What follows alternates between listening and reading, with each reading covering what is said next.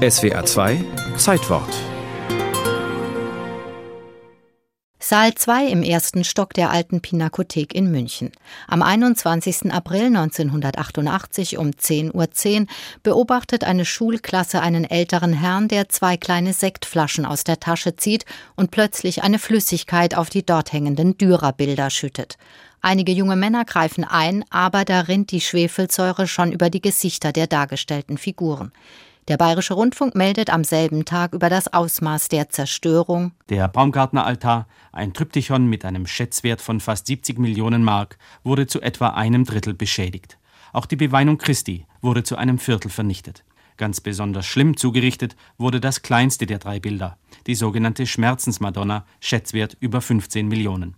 Die Museumsexperten veranschlagen hier eine Wertminderung von sogar 75 Prozent. Die Kunstwelt ist geschockt, der Säureattentäter aber bleibt gelassen. In den Nachrichten des Tages hieß es: Der 51-Jährige war nach der Tat hinunter ins Foyer gebracht worden. Er gab sich ruhig und gefasst, machte kein Hehl aus seiner Tat.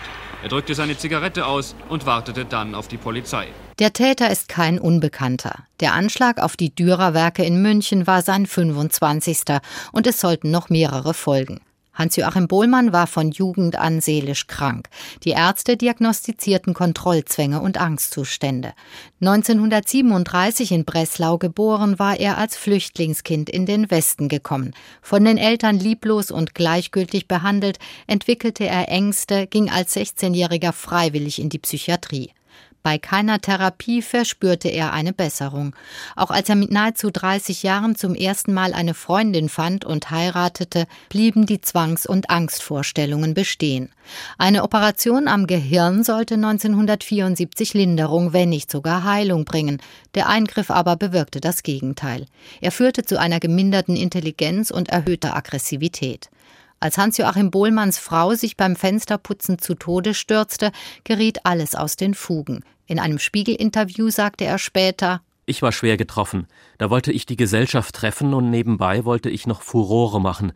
Für mich war das teuerste meine Frau. Für die anderen war Rembrandt am teuersten.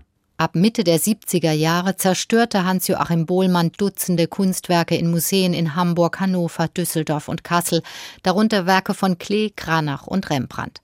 Gerichte verurteilten ihn zu mehrjährigen Haftstrafen und der Unterbringung in der Psychiatrie. Aber auch das hielt ihn nicht von weiteren Kunstzerstörungen ab. Im April 1988 ließ sich der damals 51-Jährige in der offenen Psychiatrie im Klinikum Hamburg-Eilbeck beurlauben und fuhr nach München, um die weltberühmten Dürer-Bilder mit mitgebrachter Schwefelsäure zu übergießen. Ruhe fand er auch zehn Jahre später nicht. Schon wieder ist ein Verbrecher aus der geschlossenen Psychiatrie des Krankenhauses Ochsenzoll geflohen. Der 60-jährige Mann ist durch Säureattentate auf Werke des Malers Albrecht Dürer bekannt geworden. Und der zuständige Arzt attestierte 1998, wir halten Herrn Bohlmann insgesamt in seiner Gesamtsituation noch nicht für so gefestigt, dass man in jedem Fall ausschließen kann, dass er wieder straffällig wird. Von seinem Zerstörungsdrang kam Hans-Joachim Bohlmann auch nach seiner Haftentlassung 2005 nicht los. Trotz Meldeauflagen und Museumsverboten beschädigte er in Amsterdam ein Rembrandt-Gemälde.